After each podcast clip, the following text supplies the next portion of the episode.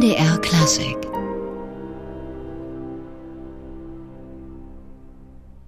Das Vorspiel zu den vier Grobianen von Ottorino Respighi mit dem Royal Liverpool Philharmonic Orchestra unter Leitung von Vassili Petrenko. Vassili Petrenko heute bei uns hier im MDR Klassikgespräch. Der russische Dirigent ist ja derzeit am Gewandhaus zu Gast mit einem Programm mit Prokofjew, Liadov und Tschaikowski und heute, wie gesagt, bei uns. Schön, dass Sie heute bei uns sind. It's a pleasure to be here. Thank you.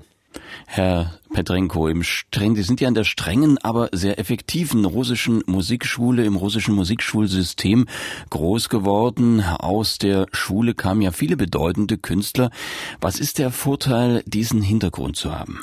Uh, I'm very grateful for uh, the Soviet education because uh, it used to be at least one of the best educations. Ich bin eigentlich sehr dankbar, diese sowjetische Ausbildung noch zu haben. Das war sicher eine der besten der Welt und ich war auf einer speziellen, an einer Knabenschule und von meinem siebenten Lebensjahr an, wenn ich es schaffe, die Schule zu absolvieren, da wusste ich, ich hätte einen Job als Chordirigent irgendwo. Uh, it was very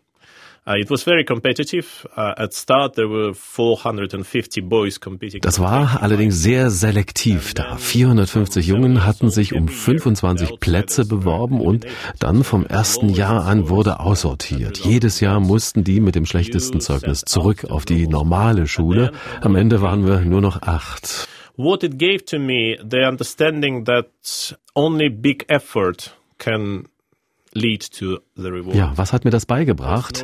Dass nur große Anstrengungen zum Erfolg führen. Keine Belohnung ohne Anstrengung. Und da geht es gar nicht darum, für alles irgendwie belohnt zu werden. Nur die Erkenntnis, dass du dich anstrengen musst, um im Leben was zu erreichen. Then I went to conservatorium in St. Petersburg and studied both symphony, opera conducting and choir conducting. I'm dann ging ich ans Konservatorium nach St. Petersburg. Da habe ich Konzert- und Operndirigat und Chordirigieren studiert. Und das System dort ermöglichte es uns, einmal die Woche mit einem echten Orchester zu arbeiten. Das gab es noch nirgendwo auf der Welt. Sie haben es dann in Finnland an der Sibelius Akademie auch gemacht. Deswegen gibt es heute so viele finnische Dirigenten und ein bisschen auch in Wien, aber nicht in dieser Frequenz. Es ist sehr teuer, ein Orchester jeden Tag mit Studenten arbeiten zu lassen, aber das ist die beste Schule. In Vienna. Uh, it is, of course, very expensive to keep an orchestra who works on everyday basis just for conductors' education. But this is the best school. When you come in front of 60 people, Wenn du vor 60 Musikern stehst, die meisten doppelt so alt wie du, viele von denen haben die großen Dirigenten erlebt, die vor dir da Studenten waren, und dann musst du die von dir überzeugen. Und das ist immer dieser erste Moment bei einem Orchester im Job eines Dirigenten.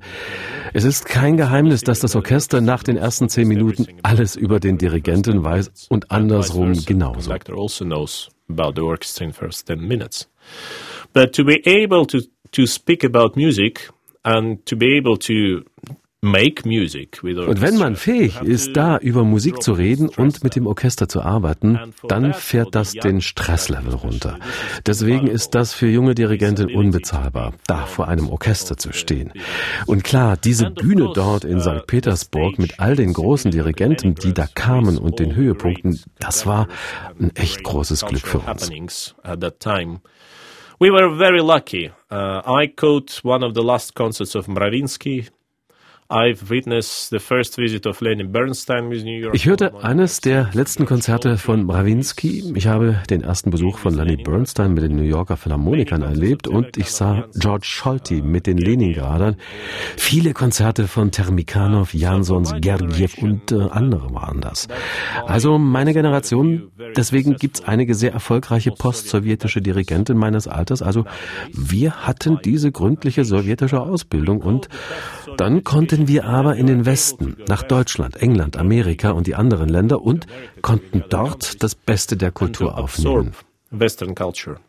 These both elements diese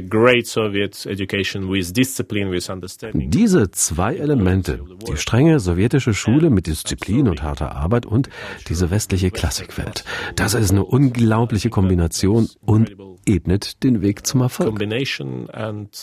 pave the way to success. Und Sie hatten das Chordirigieren erwähnt, das Arbeiten mit Stimmen, das war ja sicherlich auch eine gute Schule. Well, I'm very grateful for my teachers. I also spent many years in a choir. That was the only way to earn money early days. Ich bin da meinen Lehrern sehr dankbar. Ich war auch einige Jahre im Chor. Das war der einzige Weg ans Geld zu kommen damals. Auch als Solist und Dirigent und ich habe das genossen, dieses Repertoire. Oratorien, Kantaten und so weiter. Und ich war ziemlich erfolgreich mit einigen Preisen sogar. Der Grund, warum ich zum Orchester gewechselt bin, im Chor haben sie nur ein Instrument, die Stimme. Sehr vielseitig, aber eben nur eins. Im Orchester haben sie sehr viele und die Art, den Klang zu erzeugen, ist so unterschiedlich. Auch die Möglichkeit des Einsatzes dieser Klangfarben sind viel größer als im Chor. Uh, also ability to discover different sounds is much large and much more wide than uh, in just a choir. Wie viel sollte denn ein Dirigent eigentlich wissen oder kennen von den Instrumenten, die da bei ihm im Orchester spielen? As much as possible.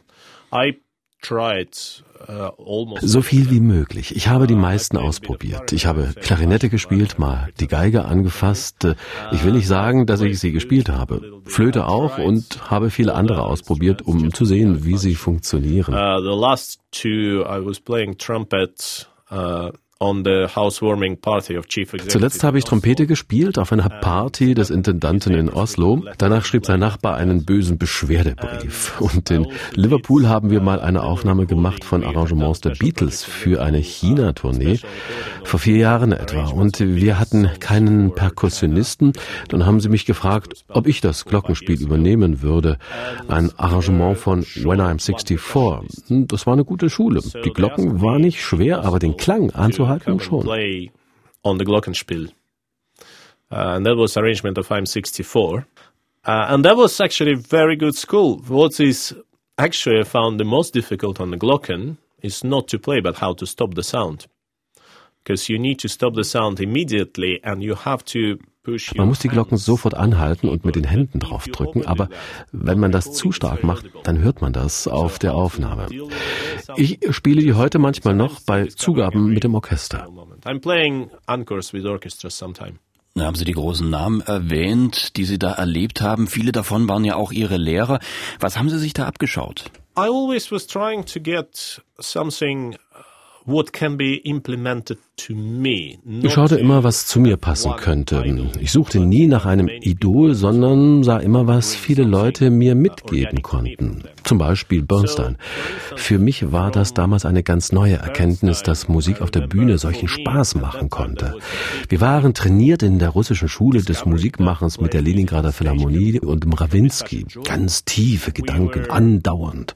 Und dann kam Lenny mit den New Yorkern und man konnte sehen, wie viel Freude denen das auch auf der Bühne machte. And then Lenny came with New York and you can see how much joy they have of being on stage. Uh, Von Jansons lernte ich vor allem den Respekt vor den Musikern. Er hatte großen Respekt vor jedem. Von Terminkanov habe ich die großen Linien, die langen Phrasierungen gelernt. Von Gergiev vermutlich die Energie und diese starken Impulse, die er dem Orchester geben kann. Von Esa-Pekka Salonen sicherlich die Einfachheit, dass man sich und die Musik nicht komplizierter machen muss, als sie ist. Das besser ist, einfach zu wissen, was man will und es einfach verstehbar zu machen. Uh, from Esa-Pekka Salonen, uh, perhaps simplicity, that you don't need to make yourself and the music more complicated than it is. Uh, it's better to have a very clear knowledge what you want and make it very simple to understand. With Neme Yarvi, I think uh, ability how to Von Nemijarvi habe ich mir abgeguckt, das Tempo ein klein bisschen flexibler zu machen. Gerade auch in der Wiener Schule Beethoven, Haydn und Weber. Und George Scholti, er gab mir den wichtigen Rat, den ich erst nicht verstanden habe. Ich fragte ihn, was er mir als jungen Dirigenten rät und er sagte, dass die Musik immer dein Hobby bleiben möge. I asked him, what will you suggest to me as for a young conductor? And he told me, I wish you that music always will be your hobby. And by then I didn't understand it, but now I think he's Das habe ich erst nicht verstanden, heute schon. Du musst lieben, was du tust. Es ist keine Arbeit, kein Job. Es ist ein Hobby. Der liebste Teil deines Lebens, egal wie viel Konzerte ich mache. Es ist immer der wichtigste Moment und der mir liebste. Und es gab viele davon. Und ich lerne jeden Tag, sehe immer etwas, was wichtig für mich ist. Und ich glaube, das ist ein immerwährender Prozess.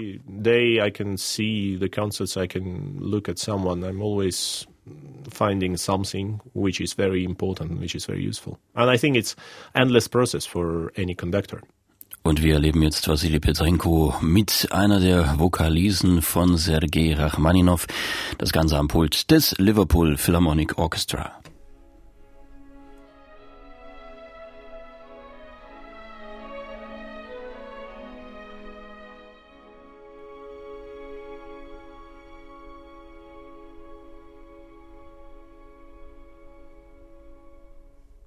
Wassili Petrenko und sein Royal Liverpool Philharmonic Orchestra mit Rachmaninows Vokalis Opus 34 Nummer 14. Heute und morgen ist Wassili Petrenko am Pult des Gewandhausorchesters zu erleben, dann mit Musik von Sergei Prokofjew, von Anatoly Lyadov und von Sergei Tchaikovsky. Herr Petrenko, wir hatten gerade über die ältere Generation von Dirigenten gesprochen, bei denen Sie ja auch in die Lehre gegangen sind, zum Teil bei großen Namen. Ist diese jüngere Generation von Dirigenten, der Sie jetzt angehören, ein anderer Typus als die alten? I think now we have on one side more freedoms than it used to be.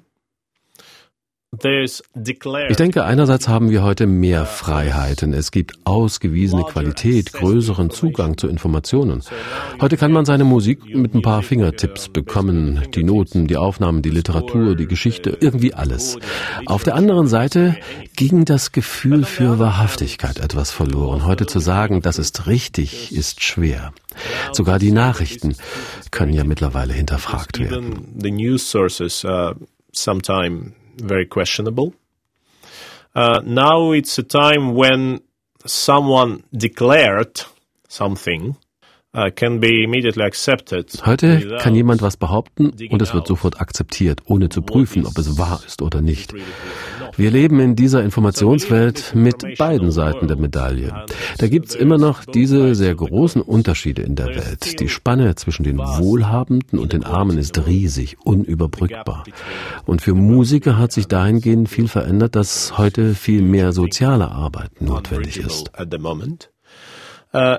And for musicians, what have changed, uh, I think, in my perception, more and more social work required.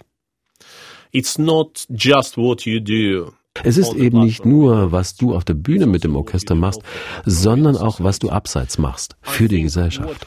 Was sich geändert hat und was ich wirklich mag, ist Folgendes. Früher gab es immer die Ansicht, das Orchester ist eine Art Gott, sitzt da und spielt und die Öffentlichkeit muss es anbeten. Heute denke ich, versteht die Welt besser, dass es hochtrainierte Musiker sind, hochbegabt und talentiert und dass man, um so hohes Niveau zu erreichen, viel studieren und üben muss study a lot and work a lot. But this human size aber dieses menschliche Moment, diese Umarmung des Orchesters durchs Publikum und andersherum, das ist immer mehr sicht- und fühlbar in der Welt. Es war immer die Öffentlichkeit fürs Orchester, jetzt ist es das Orchester, das für die Öffentlichkeit da ist, was wir für sie tun können.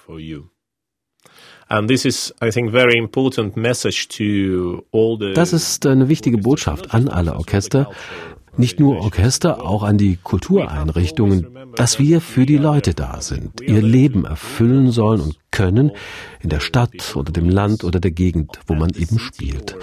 Unsere Aufgabe ist es, hier zu sein und den Leuten zu helfen, nicht auf Verehrung oder Anbetung zu warten and to help them, not to wait and expect just a big glorification or worshipping.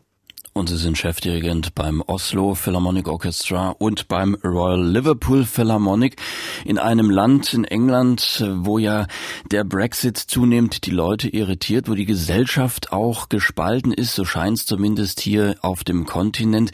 Was kann denn Musik da eigentlich leisten, wenn Sie sagen, Musik kann da irgendwie zusammenführen? Who knows what's to happen? Actually in England, I don't think any Wer weiß, was passieren wird. Ich glaube, in England weiß kaum jemand richtig, was da im März passieren wird. Ich denke, schwierig wird es für die Musiker in England, die aus Europa kommen. Die brauchen dann eine Arbeitserlaubnis, auch die aus der EU. Das verkleinert die Auswahl an tollen Musikern sehr. Ich denke, da sollte es keine Grenzen geben, beziehungsweise Ausnahmen für Musiker. great musicians. I think it should be boundless. I think that a profession of classical musician should have an exclusion in all the laws because it's most international language. Musik ist die internationalste Sprache und Musiker der internationalste Beruf. Wer Musik versteht, der braucht keine anderen Sprachen. Warum also Barrieren für die, die diese Musik machen? Wir werden sehen, was passiert. Die Leute in England sind etwas besorgt, aber es ist faszinierend. In England wurde nun so lange über den Brexit gesprochen, dass die Leute das Interesse verlieren. Es gibt mehr Interesse in anderen Ländern, denke ich. It was spoken for so long time about it. Now it's almost like people lost interest because it's way too much. It's now more interest Gerade auch in Liverpool, das ökonomisch ziemlich kämpfen musste in die letzten 50 Jahre, denken die Leute eher ans Alltägliche als an globale Politik. Sie sagen Musik als internationale Sprache. Nun sagen ja aber auch manche, die Klassik sei auch im internationalen Maßstab durchaus in einer schwierigen Situation. Es gibt immer weniger Geld und immer weniger Stellen weltweit. Wie sehen Sie die Situation? It is related to the general economic crisis we have. Because uh, any culture das geht auf die ökonomische Krise zurück, die wir haben. Kultur kann nur bei guter wirtschaftlicher Lage aufblühen. Aber 2007, 2008, 2009 war die Welt in einer ökonomischen Krise und so hatten frühere Sponsoren und Mäzene auf einmal kein Geld mehr. Und der Wohlstand im Moment beruht doch sehr auf der Wirtschaftsmacht Asien mit China, Korea, Japan, auch Indien schon irgendwie, Indonesien auch. Deren wirtschaftliche Macht hat stark zugenommen, aber die sind nicht so in diese klassische Musikwelt involviert. countries into Asian regions. So economic power of China and the countries around of Korea, of Japan, now Thailand and India coming, Indonesia. So this region, this this economic power increased, but they not so much in the classical culture yet, at least. So for that, I would agree that general amount of concerts probably decreased. Also, die Zahl der Konzerte hat da vielleicht abgenommen, aber nicht das Publikum. In Liverpool haben wir in den letzten Jahren 30 Prozent Zunahme. Es ist interessant, dass in Krisenzeiten die Öffentlichkeit alles Mögliche kürzen will, aber wenig an der Kultur. Und die Leute weiter Tickets kaufen. Es sind die Politiker, die die Kultur immer hinter Sport, Bildung und Armee stellen. Das ist in fast jedem Land so. Vor der Kultur kommt Soziales, Bildung, Gesundheitswesen, das Militär, der Sport und dann irgendwann die Kultur. About culture after sport, education and army. If you if you look into any budgets uh, in any countries where culture is, what paragraph? First goes, as I say, social, education, medicine, all the power, military, sport, and only then the culture, uh, which is a little bit of shame because I think culture can have much larger effect. It's just very difficult to estimate. But the effect Das ist schlecht, denn Kultur kann oft einen viel größeren Effekt haben. Man kann ihn bloß schlechter einschätzen. Ich hatte da eine Diskussion darüber, wenn Sie als Bürgermeister die Wahl haben, ein neues Krankenhaus zu bauen oder eine neue Konzerthalle, was würden Sie tun? Ich bin sicher, für die meisten Bürgermeister und die Bürger selbst wäre die erste Wahl wohl das Krankenhaus. Dann kann man sehen, wie Menschen geheilt werden. At the same time, if you build a cultural place, wenn man aber ein Konzerthaus baut, könnten viele dieser Krankheiten, vor allem die mentalen, verhindert werden. Das ist ein längerer Prozess, aber prozentual könnte es effektiver sein für die Leute, ökonomisch und sozial. Aber das lässt sich eben schwer nachweisen. Also tun wir erst einmal, was wir können und auf viel mehr. Die Anzahl meiner Konzerte hat in den letzten Jahren stark zugenommen. In the last five years quite significantly. I always remember Churchill, who was brought the military budget in uh, 1940, I think, or 1940. Ich erinnere mich an Churchill. Dem wurde das Militärbudget gebracht 1940 oder 1939 und dafür wurden die Ausgaben für die Kultur auf Null gesetzt. Sie entschieden also, nichts mehr für die Kultur auszugeben und Churchill fragte den Finanzminister, was das solle und der antwortete, wir haben das Geld zur Armee umgeleitet und Churchill sagte, wenn wir keine Kultur mehr haben, wofür sollten wir dann kämpfen? Und er hatte recht. Politiker kommen und gehen, selbst Länder und Grenzen verändern sich mit der Zeit. Die Kultur, sie bleibt. They do change their borders. They come, they disappear. The culture stays. Das ist ein schönes Wort. Und da wollen wir ein bisschen Musik folgen lassen. Jetzt eingespielt mit dem Oslo Philharmonic. Da ist ja Vassili Petrenko auch noch bis nächste Spielzeit Chefdirigent. Dann wird übrigens Klaus Mäkele dort übernehmen, da er kürzlich auch bei uns war. Und wir hören jetzt Alexander Skriabin, den vierten Satz aus dessen erster Sinfonie. Diese Aufnahme ist noch ganz frisch, erst im letzten Herbst rausgekommen.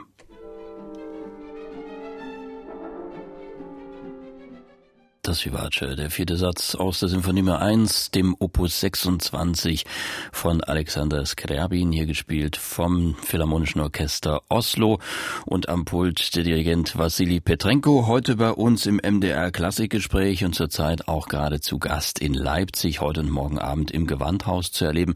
Herr Petrenko, wir sprachen gerade über die Bedeutung von Musik und Kultur. Beides reflektiert ja auch immer so ein bisschen den Zustand von Gesellschaft und den Zeitgeist auch in gewisser Weise. Wie wichtig ist denn der Kontext der Musik für den Dirigenten Petrenko? Of course, a lot, because I'm learning about every piece, uh, not just musically. Natürlich sehr. Bei jedem Stück beschäftige ich mich auch mit den Hintergründen, wann der Komponist es schrieb und warum. Hier spielen wir jetzt Prokofjews siebente Sinfonie und man muss wissen, es war seine letzte Sinfonie. Viel davon im Krankenhaus komponiert und dann zu wissen, dass sie zum ersten Mal im russischen Kinderradio gespielt wurde. Dabei ist sie weit entfernt davon, kindisch zu sein. Es ist eine Art Abschied, der Gedanke der Sterblichkeit, die Läuterung von Geist und Seele vor dem Eintritt in eine andere Welt.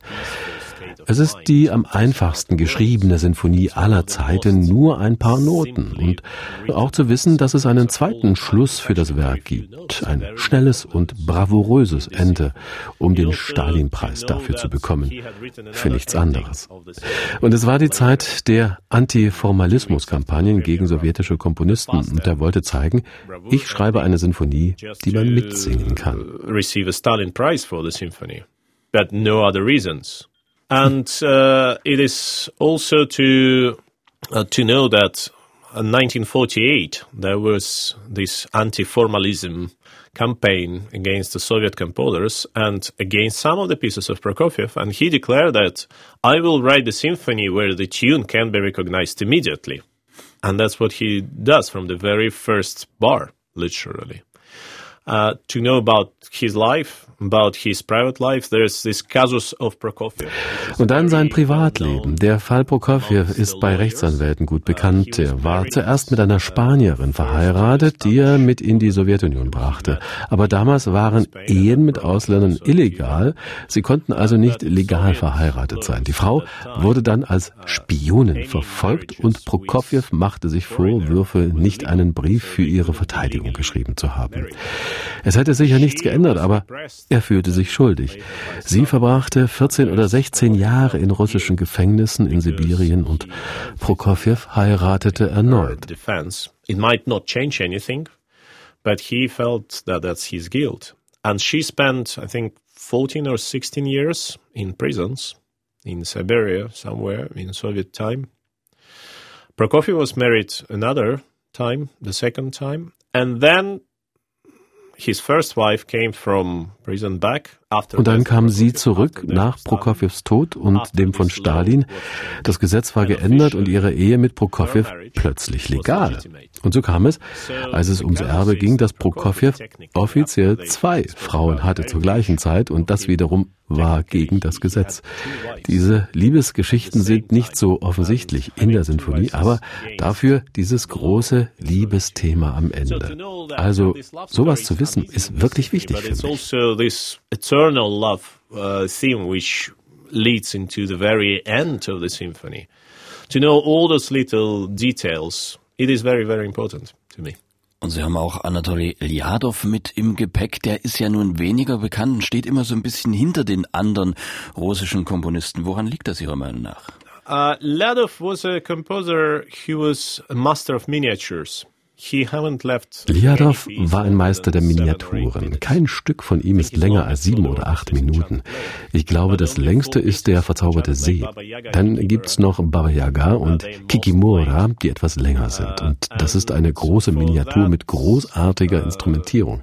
Und Liadov hatte sowas immer ziemlich schnell komponiert. Deswegen kam der Choreograf Djagilev zu ihm, um ihn den Feuervogel anzutragen und kam dann und fragte, hast du schon was geschrieben? Geschrieben? Und Liadov meinte, ja, ein paar Melodien, ein paar andere Sachen, Taktstriche und so. Have you written anything? And Liadov answered, oh, some melodies, maybe some things and beats. And Diaghilev was, as impresario, was a very practical man. And then he went in the corridors of conservatoire where Diaghilev war ein praktischer Mann, ging über die Korridore des Konservatoriums, wo Liadov ja lehrte und rief, ist hier jemand, der mir ein Ballett schreiben kann? Und da war ein junger, hagerer Mann, der sagte, vielleicht ich. Und das war Igor Strawinski. Der Rest ist Geschichte. Ljadov als Lehrer dagegen hatte sehr großen Einfluss. Rachmaninow, Prokofjew, Shostakovich, sie alle waren seine Schüler. All the fruits like Rachmaninow, like Prokofiev, like even Shostakovich, they all in some ways were his pupils, even if not directly. Da haben wir so viel vorhin über Prokofjew gehört, da wollen wir ihn auch mal musikalisch hören mit dem Oslo Philharmonic. Da haben sie Romeo und Julia eingespielt. Im Jahr 2016 war das.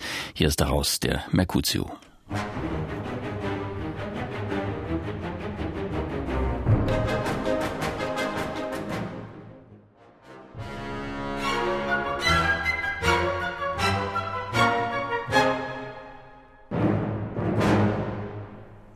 Mercutio aus dem Ballett Romeo und Julia von Sergei Prokofjew, eine Außenaufnahme mit dem Oslo Philharmonic Orchestra aus dem Jahr 2016. Übrigens eine Aufnahme, die auch mit dem Music Magazine Award ausgezeichnet worden ist. Am Pult Vassili Petrenko, derzeit ja zu Gast am Gewandhaus mit einem rein russischen Programm. Und über einen in diesem Programm haben wir noch gar nicht gesprochen, nämlich Peter Tschaikowski, das, der immer so ein bisschen fast verrufen ist als der große, romantische, vielleicht fast auch ein bisschen kitschige Zumindest sagen das manche. Wie gehen Sie denn mit ihm um? To me, Tchaikovsky is not just a romance composer. He was a philosopher as well. Für mich ist Tchaikovsky kein Romantiker, eher ein Philosoph. Er war Adliger und sprach Französisch, vermutlich besser als Russisch wie viele Aristokraten. Und bei ihm drehte es sich oft um den Weg des Menschen, um das Fatum, die Weltordnung. Besonders in den letzten Sinfonien, der Manfred, der vierten, fünften und sechsten. Und ein bisschen findet man das auch in der Serenade, besonders der Elegie. Aber seine Melodieerfindung ist unübertroffen. Ein bisschen wie bei Verdi in Italien, wo die Melodien auch gleich populär wurden. in the slow movement. But his ability to write the melodies uh, probably was unprecedented it's in some ways analog of the Verdi in Italy, when the melodies immediately were recognized by the folks and by the public, and they were carried over. And this is one of examples, but also Viele Leute denken an Tchaikovsky als russischen Komponisten. Er lernte das meiste über Orchestrierung in Deutschland und Italien. Daher konnte er perfekt instrumentieren, daher ist auch die farbige Art des Schreibens, gerade auch in der Serenade, unübertroffen. Es ist die wohl bekannteste und populärste ihrer Art in der Musikgeschichte. probably the most known and most popular string piece uh, of the length in all repertoire. Herr Bedrenko, wenn Sie zu äh, Gastspielen kommen, zu Orchestern, bei denen Sie vielleicht noch nicht so häufig dirigiert haben, wie bringen Sie denn Ihre Ideen, Ihre musikalischen Ideen diesem Orchester dann nahe? As clear as I can, literally.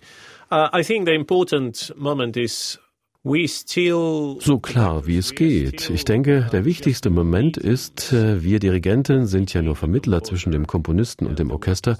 Wir bringen also die Ideen des Komponisten so genau zur Umsetzung wie möglich.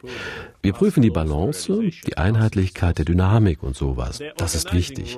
Und dann müssen wir die allgemeine Stimmung finden, was hinter den Noten ist. Noten sind nur abstrakte Symbole, im Mittelalter erfunden. Wichtiger ist, wie der Komponist sie einsetzt. Das geht nur mit großem Respekt für beide Seiten. Als Dirigent habe ich großen Respekt vom Komponisten und den Musikern. Notes are abstract symbols.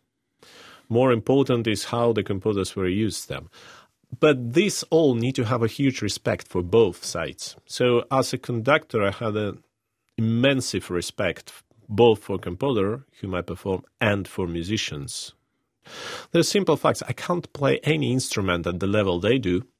And the, the other fact that baton itself ich kann nicht ein Instrument so gut spielen wie Sie und der Dirigierstab kann keine Töne machen. Sie spielen das. Meine Rolle ist, Ihnen zu helfen, auf die beste Weise zu spielen. Hier und jetzt und heute. Und mit all dem Respekt versuche ich da eine Idee reinzubringen und das Orchester darin zu vereinen, in dieser Vision.